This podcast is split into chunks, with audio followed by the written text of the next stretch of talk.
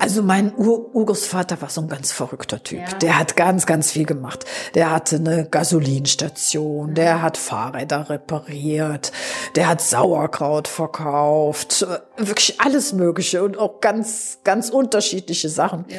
Und irgendwann ist er halt auf die Idee gekommen, dann machen wir jetzt mal Senf. Der ist über Land gezogen mit einem Hundeschlitten wohl. Hier war ja immer viel Schnee. Und dann hatte, wir haben also diese Gefäße noch, da hatte der so, so wie so Bottiche und da war der Senf drin und dann kam man halt mit seinem Schälchen und hat sich, äh, ja, einen Schlag oder was auch immer das für eine Einheit war, Schlag Senf abgeholt für zehn Pfennig oder wie auch immer.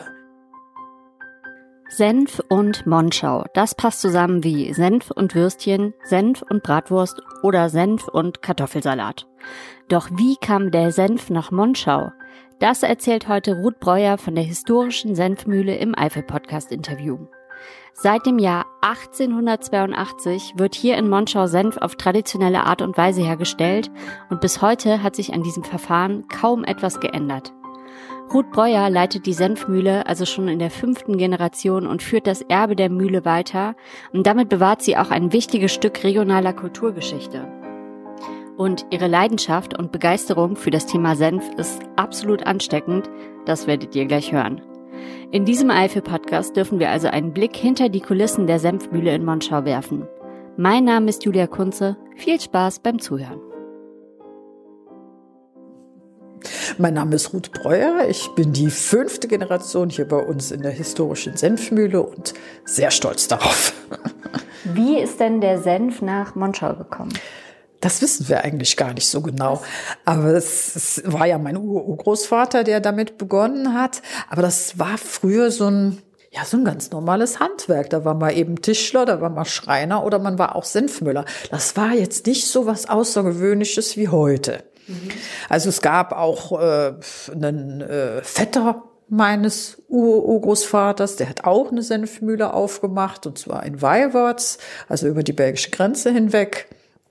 So ungewöhnlich war das jetzt nicht. Mhm.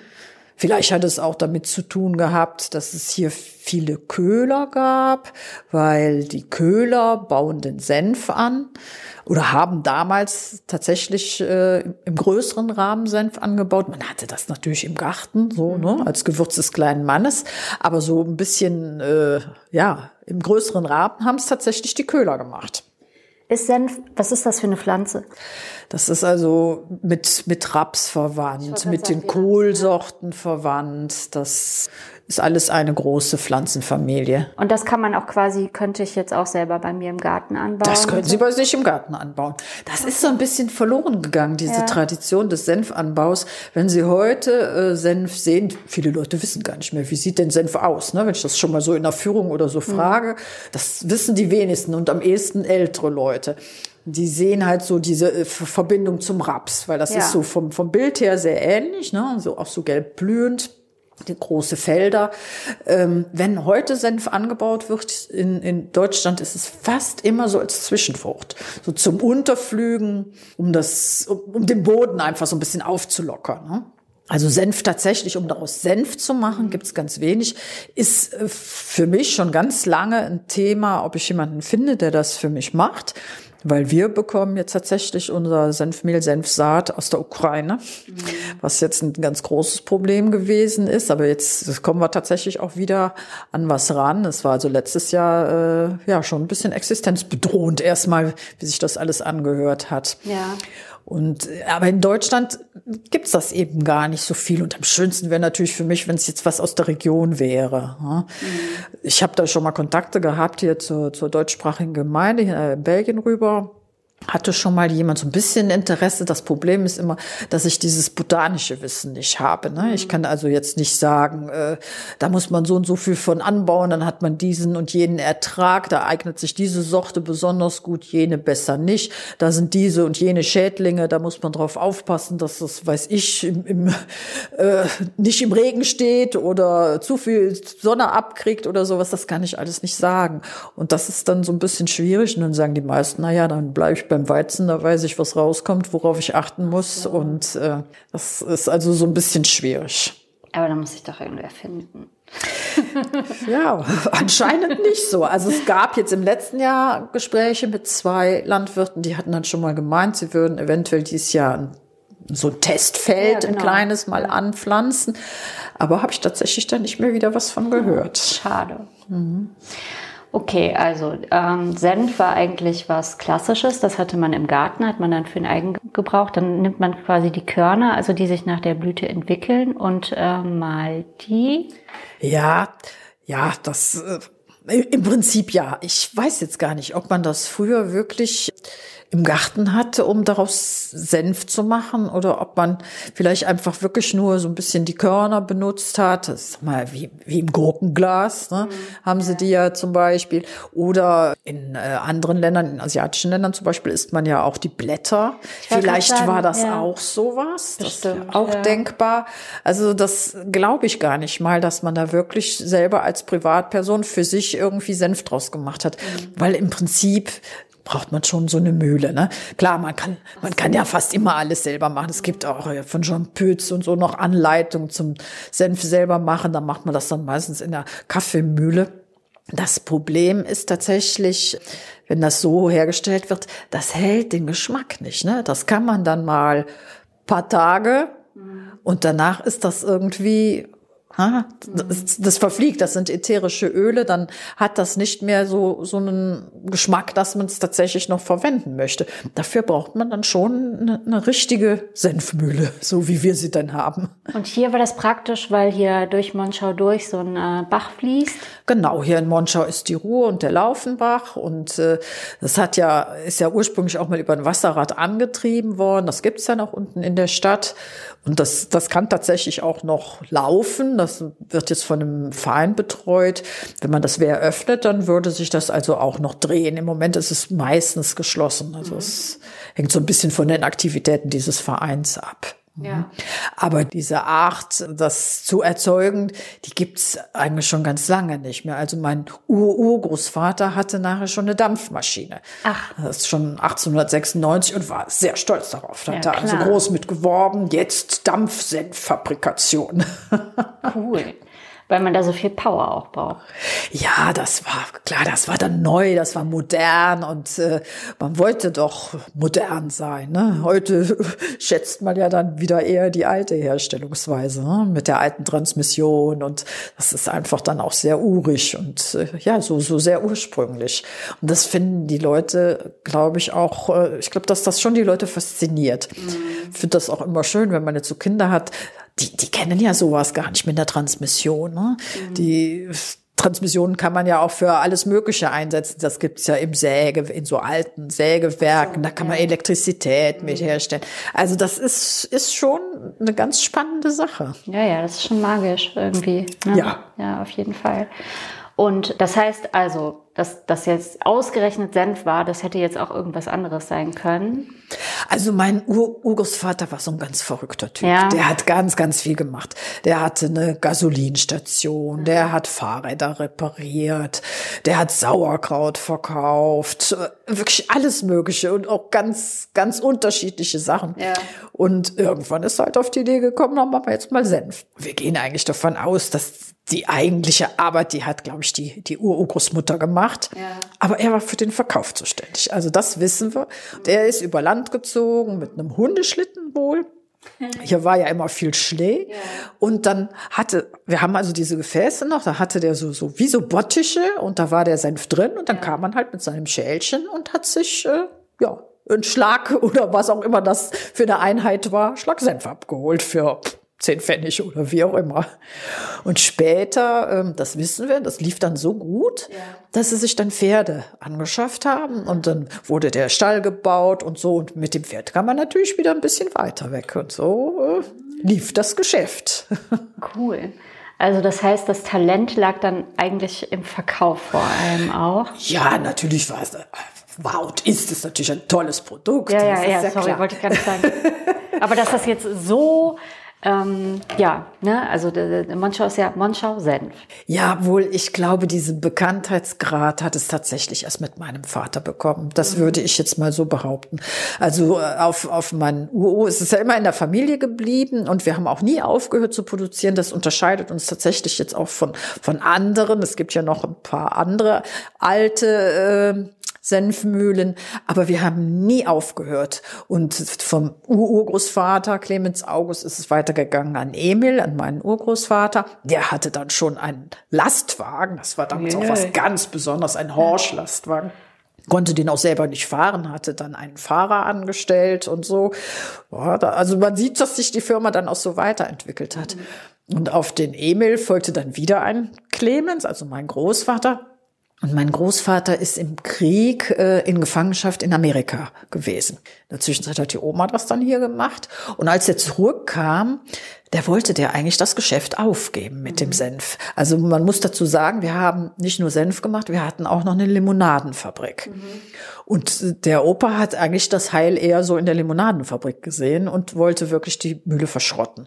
Mhm. Und mein Vater als junger Mann war immer total stolz auf die Mühle, hat immer seinen Freunden erzählt. Und wenn ich dann an der Reihe bin und mhm. als er das gehört hat, der hat ihn dann wirklich überredet. Er hat gesagt, du musst die Mühle stehen lassen, das ist ganz was Besonderes. Mhm. Der hat da wirklich auch so einen Riecher gehabt.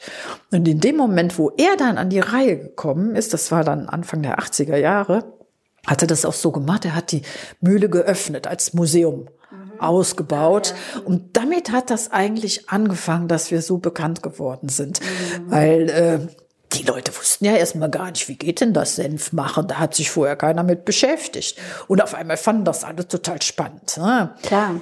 Das ist ja heute auch sehr äh, üblich, dass man auch zuschauen lässt, wie wird gearbeitet, was ist das für eine Firma, dass man auch selber sich dann präsentiert. Und ich glaube, das ist den Leuten auch total wichtig zu sehen, wer steht dahinter. Was, was ist das für jemand? Ja. Kann man dem glauben? Ist der irgendwie authentisch? Und das ist, super wichtig geworden. Jetzt ja. gerade mit so Lebensmittelskandalen und so, mhm. da will man doch wirklich auch schauen, ne? Was ist das für eine Firma? Und das hat total funktioniert. Dann ist das Fernsehen auf uns aufmerksam geworden und dann gab es so eine erste Sendung, äh, die hieß Mittwochs in. Mhm. Das war was auf dem WDR. Die sind in so kleine Orte gefahren und haben geguckt, was gibt's hier Besonderes. Ach, ja, ja. Mhm, also ja. das war wirklich so eine, so eine Serie. Da sind mhm. die ganz viel rund gefahren. Und dann kamen die nach Monschau und dann hat irgendjemand gesagt, da müsst ihr mal gucken gehen, da macht einer Senf. Ja. Dann haben die hier angerufen und haben dem Vater gesagt, ob er mit dem Mühlchen mal in die Sendung kommen könnte. Ach, das ist ja nett. ja, die haben sich wirklich sowas vorgestellt, wie ja. so eine Kaffeemühle, ne? Ja, Aber das wirklich ja keiner wusste, wie das funktioniert. Und dann sind die dann hier gewesen. Mein Vater hat gesagt, ja, sie können zu mir kommen, aber ich nicht zu ihnen mit dem Mühlchen. Und dann waren die hier wirklich ein wahnsinniger Aufwand für uns ja sehr, sehr aufregend. Ne? Diese ganzen Lichter und Ton ja, und ich weiß nicht, was die ja. aufbauten. Das hat eine ganze Woche gedauert. Ne? Nachher war es dann in der Sendung äh, so ein Drei Filmchen, Minuten. zwei Minuten oder ja, was. Ne? Aber mein Vater durfte das kommentieren und der hat dann noch so ganz frech gesagt, dass man ja in Monschau die Wurst wegwirft, wenn der Senf zu Ende ist. hat die Metzgerinnung bestimmt begeistert. Aber seitdem kommt wirklich regelmäßig Fernsehen zu uns und das mm. ist äh, unbezahlbare Werbung. Ja, auf jeden Fall. Wie ist das denn? War und ist Senf ein Luxusprodukt oder ist das ein Alltagsprodukt? Wie ist das bei Ihnen? Also ich, ich würde mal sagen, es gibt es, so wie bei fast allen Lebensmitteln gibt es in der Luxusausführung und es gibt es eben auch in der sehr, sehr günstigen Fassung. Ne? Äh, ich sehe uns jetzt so ein bisschen als Nischenprodukt, dadurch, dass wir ja wirklich reine Handwerkskunst haben. Ähm, aber man schmeckt natürlich den Unterschied. Ne? Also, also ich würde behaupten, ich kann immer schmecken, ist was handwerklich gemacht oder kommt es aus der Großindustrie. Ja. Ja, das merkt man einmal auch daran, in welche Richtung der Senf geht, wenn Sie den in den Mund nehmen und Sie haben das Gefühl, das geht nur in den Kopf. Mhm das ist die Nasenschärfe. Das ist fast immer Industriesenf oder Senf, wo ganz viel Meerrettich angereichert ist, weil das geht so in den Kopf. Wenn Sie aber so merken, das geht so jetzt, da ist die Speiseröhre, uh, jetzt ist er unten im Magen angekommen, dann ist das eher ein handwerklicher Senf. Das ist die Mundschärfe. Und ich habe vor ein paar Jahren habe ich mal so eine, eine Blindverkostung gemacht für Wieso. Und da waren dann alles so Senfsorten, die ich noch nie gegessen habe, ne? weil ich ja nun normal keinen Industriesenf esse. Aber Ja, gut, ich, wus auch, ja. ich wusste jetzt auch nicht, was das ist. Ne? Ja. Und ganz ehrlich, da hat mir wirklich gar nichts von geschmeckt, Mhm. weil äh, für mich war das alles entweder nur scharf Mhm. oder sehr essiglastig. Aber es hatte für mich gar keinen typischen Senfgeschmack. Also da war ich so ganz erstaunt. Ne? Ich habe wirklich dann eine an, einen anderen Anspruch, wie das schmecken sollte. Klar, aber wenn Sie das haben Sie ja quasi in der DNA aufgesogen, wie so ja, also mit, mit der Muttermilch. Ne? Also Ja. das, äh, das gehört einfach bei uns auch immer dazu. Und das Mhm. hat, glaube ich, mein Sohn auch ganz genauso mitgekriegt. Das, morgens, mittags, abends gibt's immer Senf. Ja? Ne? Ja, klar. beim Frühstück haben sie äh, vielleicht einen süßen Senf zum Käse oder zur Leberwurst. Ne?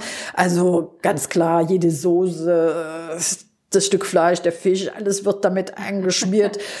Ich tue selbst in Kartoffelpüree ein bisschen Senf rein oder ins Rührei oder also wirklich schon, äh, wo viele Leute wahrscheinlich noch nie Senf zu probiert haben. Ja.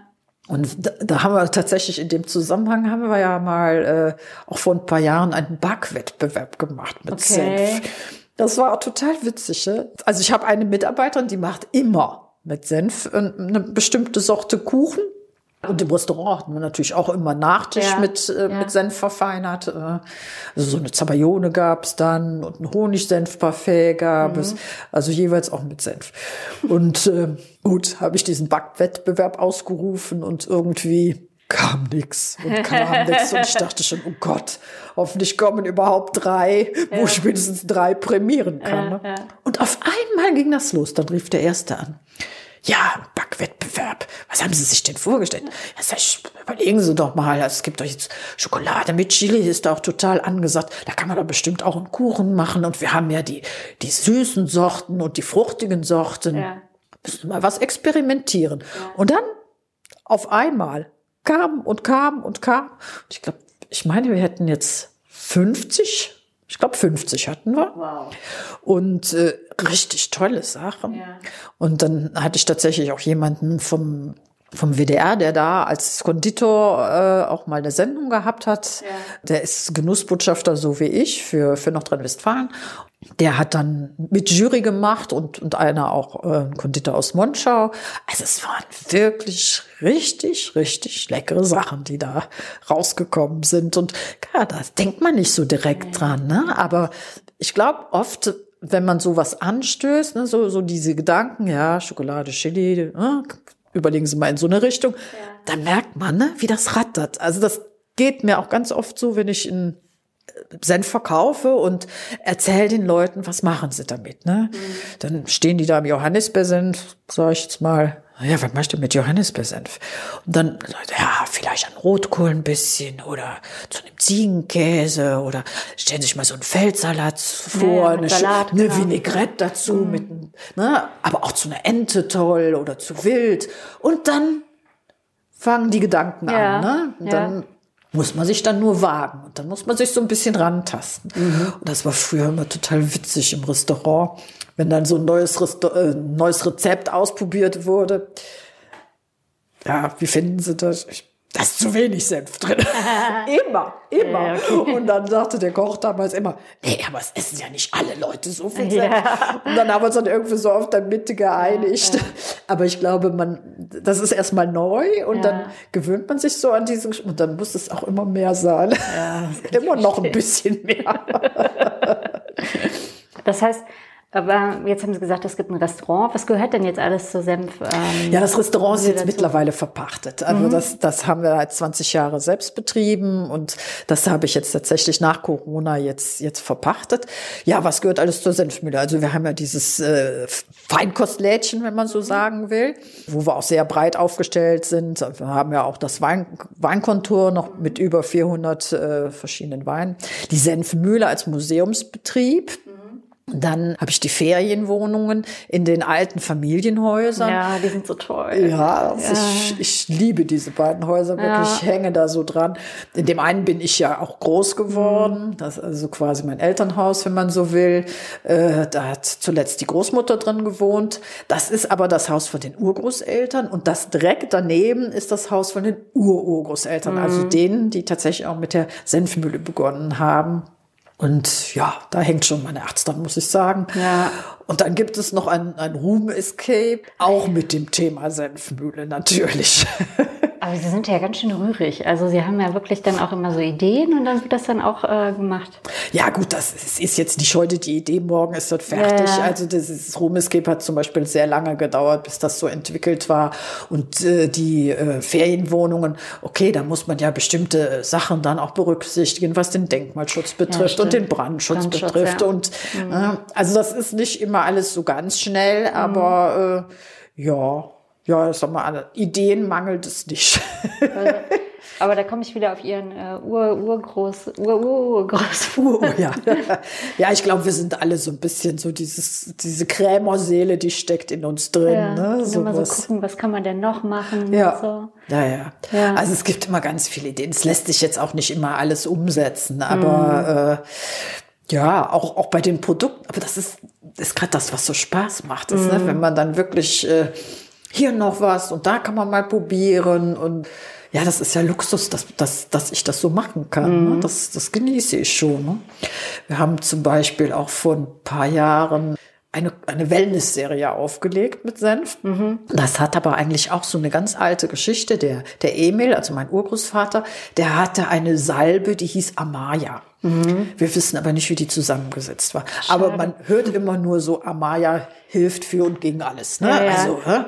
hast du dich gestoßen, tust du was Amaya drauf. hast du eine Verbrennung? Ja, Amaya hilft, so ungefähr. Und ich fand das jetzt so schön. Hab gedacht, ah, ich würde das jetzt gerne einfach nochmal aufnehmen, dieses Thema Senf und Heilen oder Wellness. Dann hatten wir als erstes so ein Meersalzpeeling mit Senf drin mhm. und dann ein, ein Badesaal, also so, so ein Bade, äh, ja, Badesalz eigentlich, auch mit, mit Senf drin und, und noch Blüten und dann ein Massageöl. Senf hat ja auch so eine durchblutungsfördernde mhm. Wirkung. Und dann wollte ich irgendwann wollte ich gerne ein Badeöl haben. Mhm. Und dann habe ich überlegt, ja, was machst du denn jetzt? Ja, Badeöl, an wen wendest du dich dann? Dann habe ich hier tatsächlich äh, ganz in der Nähe eine Firma gefunden, die produzieren für den asiatischen Raum, aber natürlich im riesigen Rahmen, ja, ja. Ne? Auflage 50.000. Ja. Ne?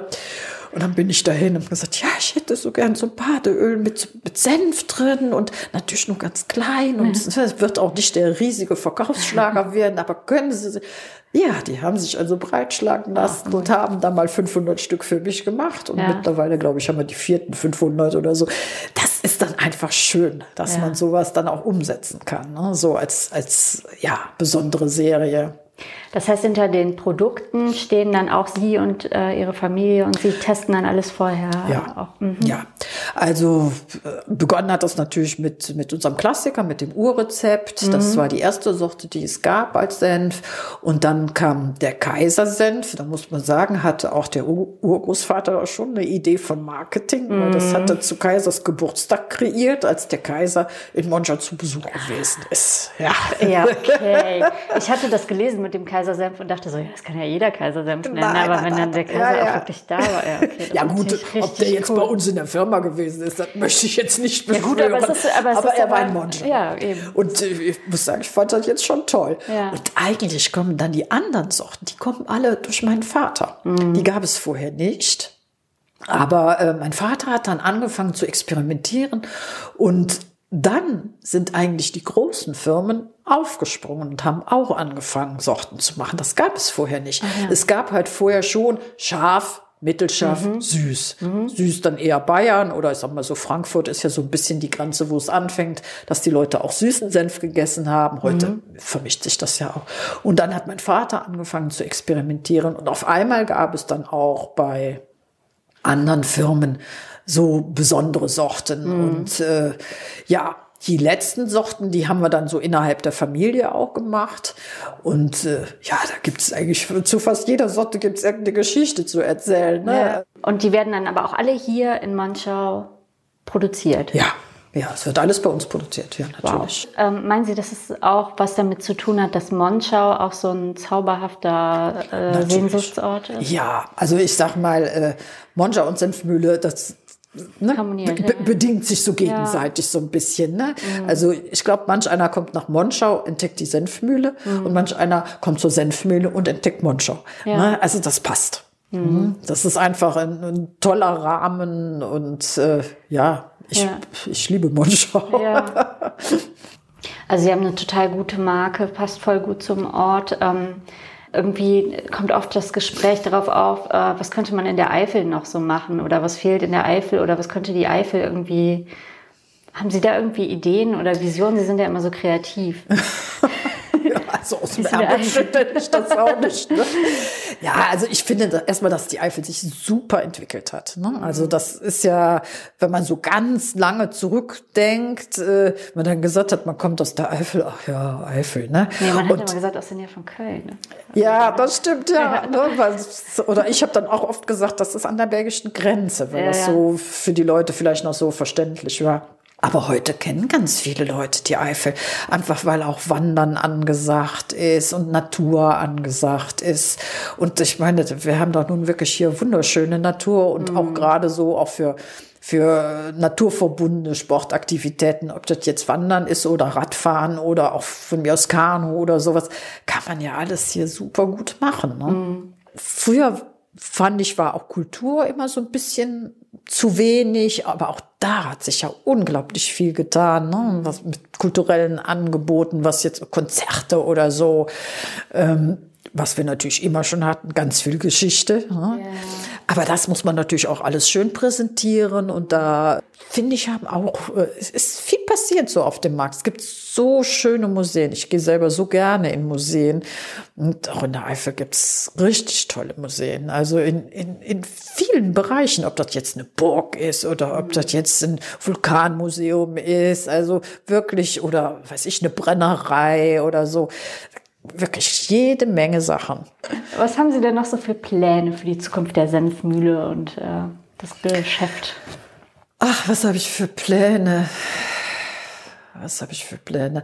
Also mein ganz großer Traum wäre natürlich, dass, dass mein Sohn das Ganze weiterführt, dass es einfach auch weiter in Familienhand bleiben kann. Und äh, im Augenblick sieht es jetzt ganz gut auch dafür aus, dass äh, man, der ist jetzt 20, da kann natürlich auch noch ein bisschen was passieren, aber äh, es doch, ich bin ganz, ganz guter Hoffnung.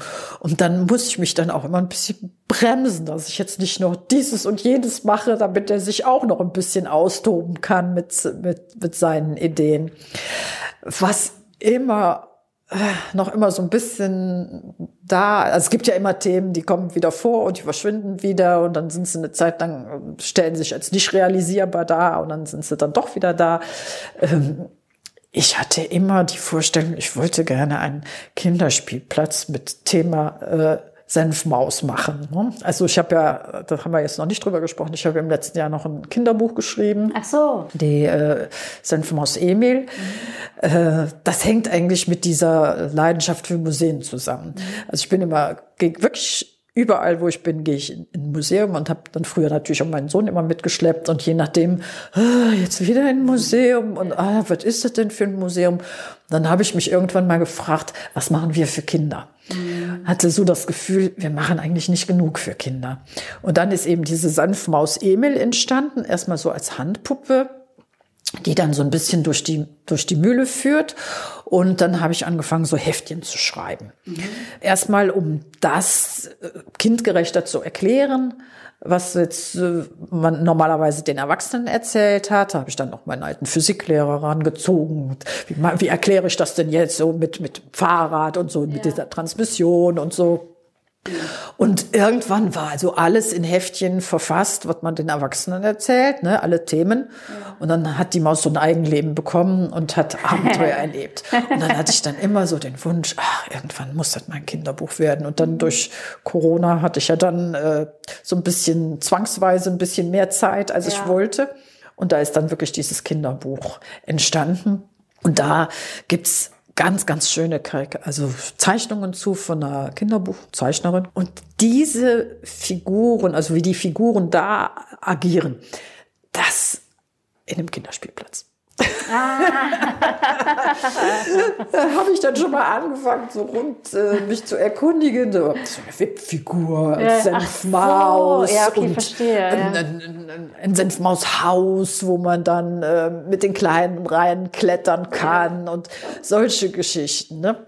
Süß, ja. Ja, aber leider unglaublich teuer. Ja, auf jeden Fall. Ja, unglaublich teuer. Ich hatte tatsächlich auch schon einen, äh, äh ja, die, die so eigene Ideen in, in Spielplätze umsetzen. Da habe ich also jemanden aufgetrieben und dann hatten wir uns hier schon die Fläche angeguckt. Ich wollte es eigentlich da hinten auf der Wiese machen und dann stellte sich aber raus, dass dann viele Sachen müssen dann so tief verankert werden. Hätte ich die ganzen Bäume fällen müssen.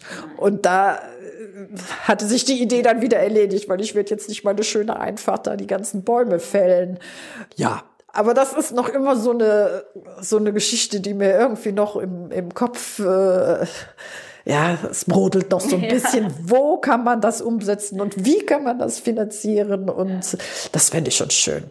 Weil das wäre tatsächlich sowas, wo ich denke, da, da, das wäre noch schön für Monschau, auch ein bisschen was für kleinere Kinder.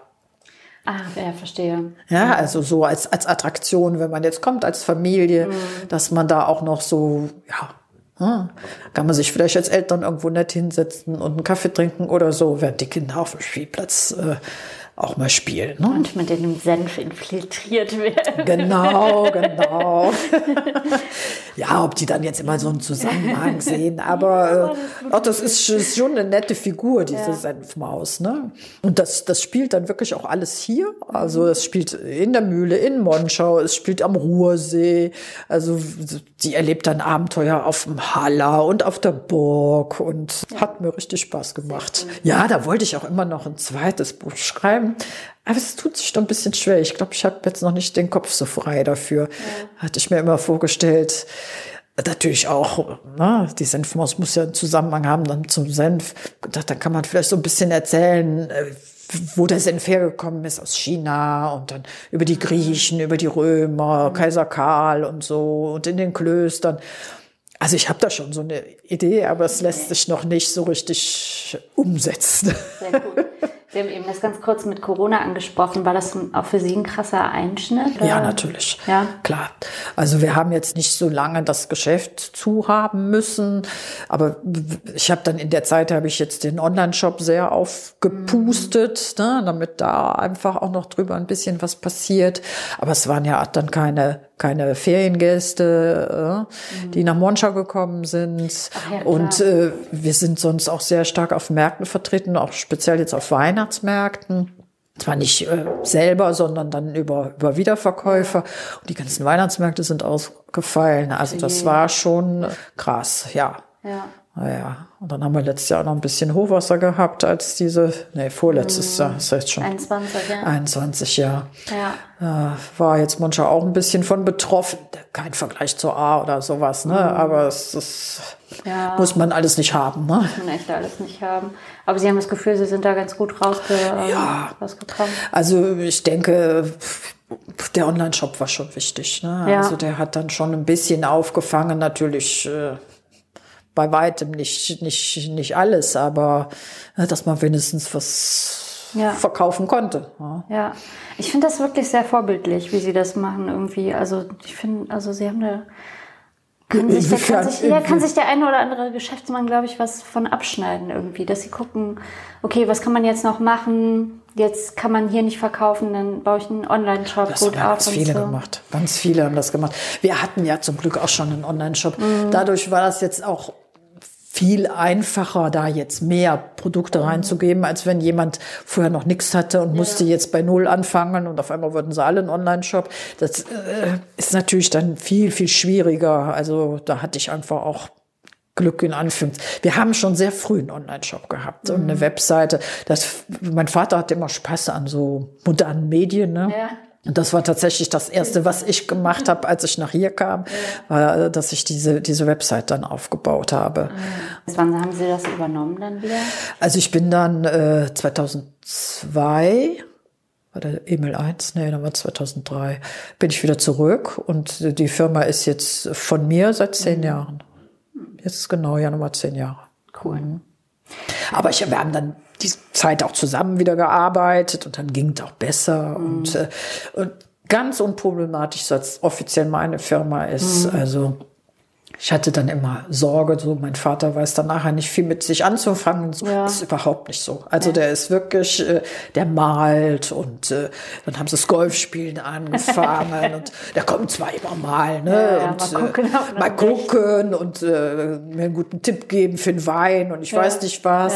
Aber äh, alles ganz locker und das war vorher schon, äh, ja, nicht so einfach. Aber ich glaube, das ist wirklich klassisch. Also da gibt es ja einen WDR-Film über uns Mhm. Gab es damals äh, eine Sendung, die nannte, war auch so eine Reihe, mhm. nannte sich Familienerbe. Mhm. Ach, okay. Das haben die Ursprünglich haben sie es mal aus so ganz großen Firmen, also so was wie Unterberg mhm. oder ne, Henkel oder weiß ich was, mhm. war dann so das Thema. Und dann sind die in so kleine Firmen gegangen und da waren eben unter anderem wir dabei. Mhm. Und äh, es endet im Grunde mit der Unterschrift beim Notar. Ach. also es war wirklich alles echt. Ne? Ja. ja. also wenn man den Film, ich glaube, es gibt, es, der wird auch immer noch mal wiederholt. Ja. Die erscheinen ja dann immer mal auf allen Dritten ja. und ich weiß nicht, auf Phoenix und ist jetzt vor einiger Zeit noch mal gelaufen und dann kommen immer ganz viel Zuschriften, ne? so nach dem Motto, ja, das kenne ich, das war bei uns auch so. so. Und, äh, ja, okay. das ist so. Ach, weil sie da auch offen waren dann mit den ähm, ja, sehr offen. Ja. Sehr offen waren wir. Ja, es, also ich habe dann doch manchmal auch geschluckt. Ne? Also ja. wir haben vorher haben wir noch so gesagt, ja, man muss auch aufpassen, wenn man ja. sich so im Fernsehen äußert. Ne? Das wird ja dann auch geschnitten und manchmal kommt das dann auch ganz. Das wird dann so komprimiert, ne? Ja, das kommt dann auch manchmal ganz anders rüber, als man das wirklich so gemeint hat. Ne? Uh, da hat mein Vater aber doch so ein paar Sachen so gesagt, wo ich so dachte, oh. Aber das ist wirklich auch dann auch so zusammengeschnitten. Dann, mm. äh, klar, die wollen natürlich jetzt auch äh, die Emotionen dass, dass, es, haben. dass es so ein bisschen auch, ne, dass ein bisschen Spannung drin ist, dass es sich ein bisschen reibt und jetzt nicht nur Friede, Freude, Eierkuchen. Das ja. war es ja auch nicht. Ne, aber da kam tatsächlich so, boah, ja, dass sie da so offen waren und ja, das, das sagen ja die wenigsten ja. und äh, schön. Wenn Sie einen Wunsch für die Eifel frei hätten, was würden Sie sich wünschen? Ein Wunsch für die Eifel? Ja. Ach, eigentlich, dass es so bleibt, wie es ist. Ne? Also ich, was, was, was ich so schätze, ist einfach so auch dieses, ähm, du, ich, ich finde, wir haben hier alles. Ne? Wir haben hier Natur, wir haben hier Kultur, wir haben hier ganz viel Geschichte, wir haben äh, spannende Produzenten, wir, wir sind wirklich so ganz breit aufgestellt zusätzlich liegen wir auch noch so, so mittendrin, dass man von hier aus auch unheimlich gut in alle Richtungen kann. Ne? Ob sie jetzt, sag ich mal, nach Lüttich, nach Brüssel, nach Luxemburg, äh, äh nach Köln, äh, ins Ruhrgebiet. Also es, äh, ich habe irgendwann mal gesagt, wir sind so ein bisschen der Nabel der Welt. Das klingt, ja, das klingt vielleicht lächerlich, aber das ist wirklich so. Ne? Also erzähle ich oft den Feriengästen, ne? wenn sie nach hier kommen, sie haben hier so viele Möglichkeiten. Und dieses letztlich ist aber hier trotzdem so eine, so eine Ruhe. Das ist auch das, was, was ich hier so brauche. Ne? Also ich kann nicht mehr gut, ich kann gut mal einen Tag Stadt, aber ich könnte mir jetzt nicht mehr vorstellen, in der Stadt zu leben, weil ich einfach diese Ruhe brauche und so dieses Runterkommen. Manch einer kommt ja in der Stadt runter, aber ich, ich, ich brauche dann eben, ich muss dann jetzt mal mit dem Hund eine Runde gehen im Wald und so und dann das wollte ich nicht müssen. Ne? Und das würde ich mir wünschen, dass das so bleibt. Vielen Dank an Ruth Breuer von der Senfmühle Monschau für die spannenden Einblicke. Ich hoffe, ihr hattet genauso viel Spaß beim Zuhören wie ich. Und wenn ihr jetzt Lust habt, euch die Senfmühle in Monschau mal in echt anzusehen, was ich auch wirklich empfehlen kann, dann schaut doch mal vorbei unter www.senfmühle.de. Und wenn ihr weitere Eifel-Podcasts hören wollt, das kann ich auch sehr empfehlen, dann schaut doch mal unter www.eifelpodcast.de. Außerdem habe ich noch eine kleine Bitte an euch. Es soll ja immer noch Menschen geben, die den Eifel-Podcast nicht kennen. Also wenn ihr den Eifel-Podcast auch so gerne hört, dann teilt ihn mit euren Freunden, Familie und Bekannten. Lasst uns gemeinsam dafür sorgen, dass der Podcast noch viel mehr Hörerinnen und Hörer erreicht, die wie wir die Eifel lieben und auch entdecken wollen. Vielen Dank dafür. Mein Name ist Julia Kunze. Die Musik kommt von Esther Abrami. Bis zum nächsten Mal. Tschüss.